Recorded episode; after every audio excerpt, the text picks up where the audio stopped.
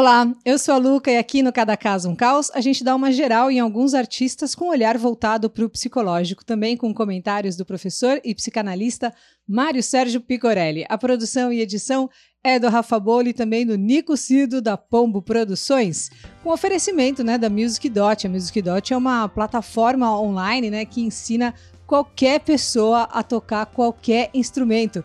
Eles têm um método que é para ensino à distância, né? Então é bem legal e exclusivo. Os cursos são tanto para quem está iniciando, que é faixa branca aí, como quem pra, também para quem já toca alguma coisa. Então aproveita, porque nesse link aí tem descontaralho, musicdot.com.br barra promoção barra Luca. Tem planos aí de 45 reais mensais para você fazer quantos cursos quiser. Depois me conta aí o que, que você achou e o som que você está tocando.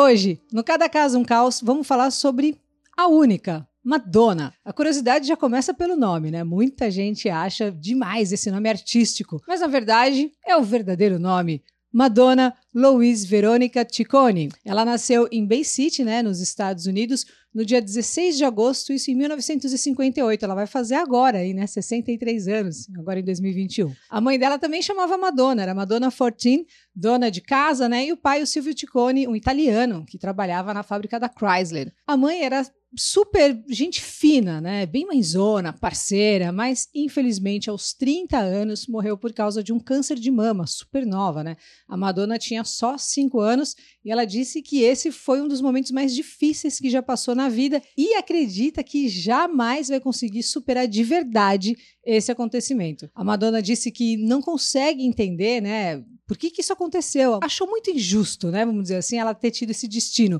Por muitos anos, ela se perguntava o que, que tinha feito de errado, achava que a responsabilidade desse castigo aí, né, da morte da mãe, fosse algo que a Madonna tivesse feito. É, Madonna é uma palavra que significa mãe de Deus. E conforme o tempo foi passando, ela foi pensando que deveria punir esse Deus. Um dos irmãos da Madonna, o Christopher, disse que esse fato, né, mudou a Madonna e que se a mãe deles não tivesse morrido, o mundo não conheceria a Madonna. Dois anos depois, né, da morte da mãe, o pai casou com a governanta da casa, né, da família ali, a Joan Gustafson. E ele impunha ali, né, que a filha chamasse a madrasta de mãe. Mas a Madonna, ó, não engoliu essa história, não. Além de nunca ter chamado de mãe, ela sempre dizia que a Joan era, na verdade, uma pessoa muito disciplinadora e fria. A Madonna é a terceira de seis filhos, todos tocavam piano e queriam muito que ela seguisse esse caminho. Mas ela não queria saber, nesse momento aí, de tocar, ela queria dançar e entrou no balé.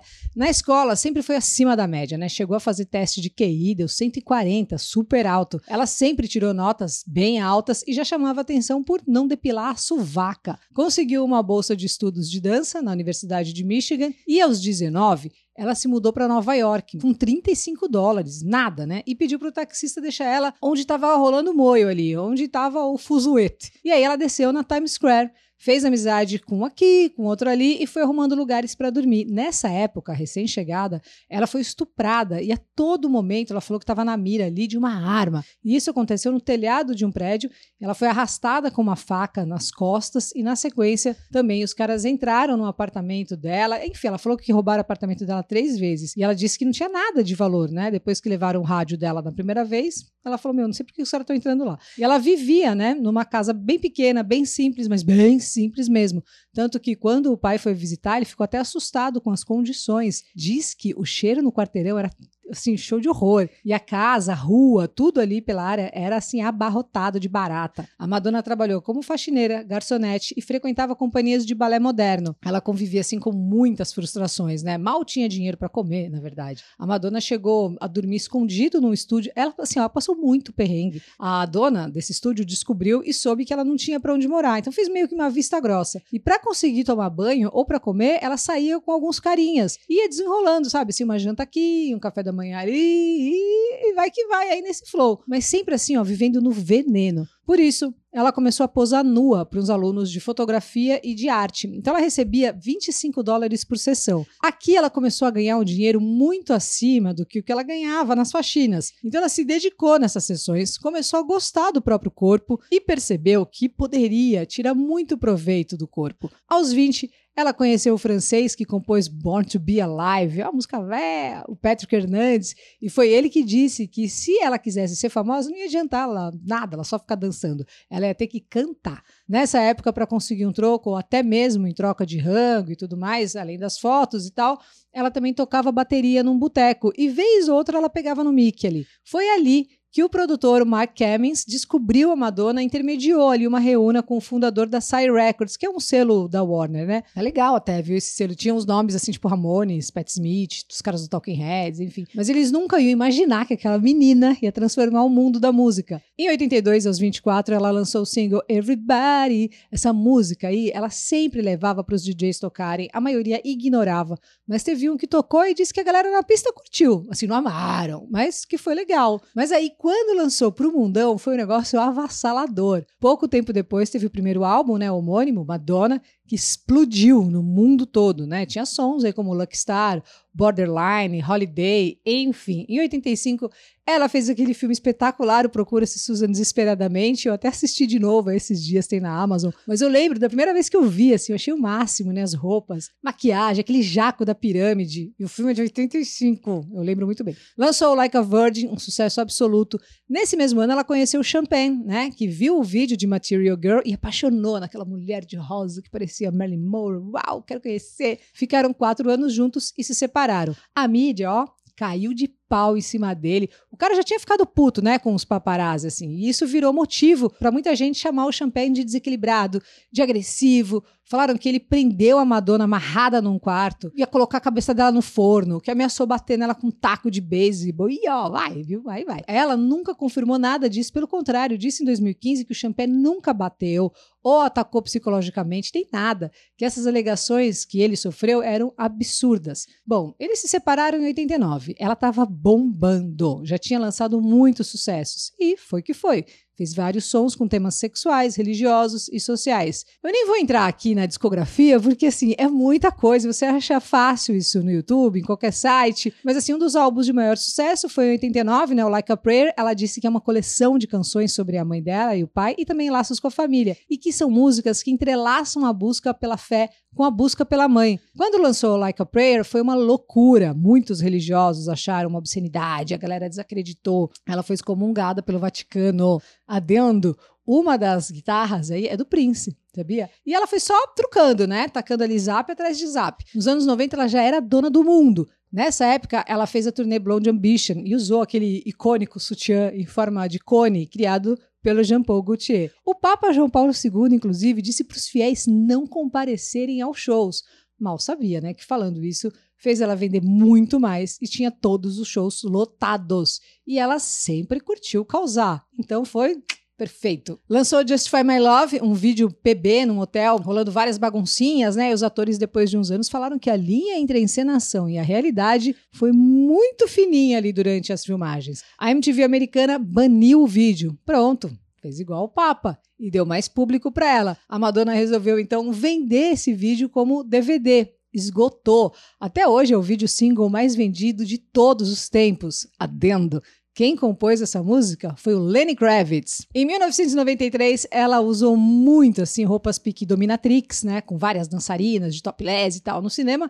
Ela fez filmes com sexo explícito, lançou o livro Sex com fotos pornográficas, incluindo muito sadomasoquismo, né? E ao mesmo tempo o CD erótica. Muitos críticos diziam que ela era uma renegada sexual e que tinha ido longe demais. Faz favor para com isso. Mas imagina, Tava só conversando. Nos 2000, ela abriu uma tour com uma regata preta escrito Mother. Eu lembro que quando eu olhei assim, eu pensei, olha lá, Madonna, virou mãe, vai ficar mais de boa, né? Nessas ela vira de costas e tá escrito atrás, fucker. E assim ela sempre foi, né? Provavelmente sempre vai ser essa mulher polêmica, né? Super ousada e única. Ela fez um discurso assim espetacular espetacular em 2016, quando ela foi eleita a Mulher do Ano pela Billboard. Ela fala sobre como apanhou, né, por fazer coisas que eram normais para os homens, mas que mulheres não poderiam fazer. Ela disse que queria, né, se apoiar numa mulher e que a Camille Paglia, né, uma escritora famosa, feminista, disse que a Madonna fez as mulheres retrocederem, né, por ela se objetificar sexualmente. E ela mandou um meu que se dá se for. Eu sou um tipo diferente de feminista, sou uma feminista má. E ela fecha esse discurso de 10 minutos falando assim, ó, eu sempre ouvi que eu sou contra controversa. Eu acho que a coisa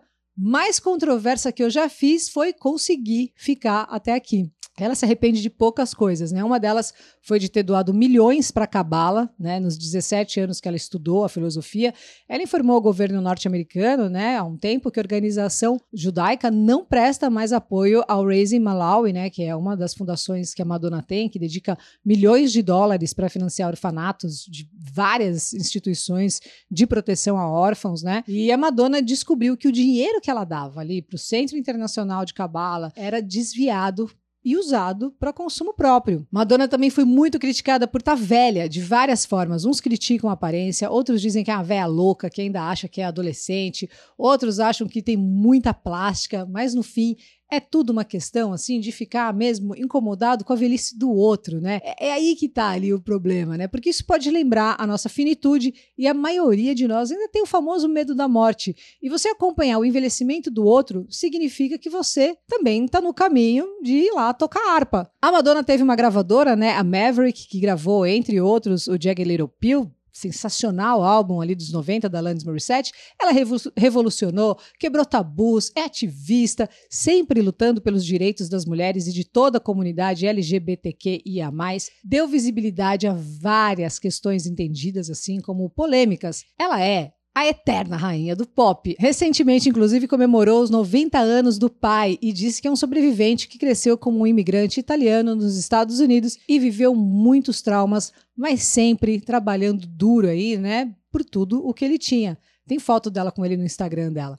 E aí, Mário, querido, você concorda com todo esse auê em torno do envelhecimento da Madonna? O que, que é isso, né, das pessoas se incomodarem com a velhice alheia? Fica à vontade aí para falar livremente sobre qualquer tema em torno da velhice ou do envelhecer. Fala aí, Mário.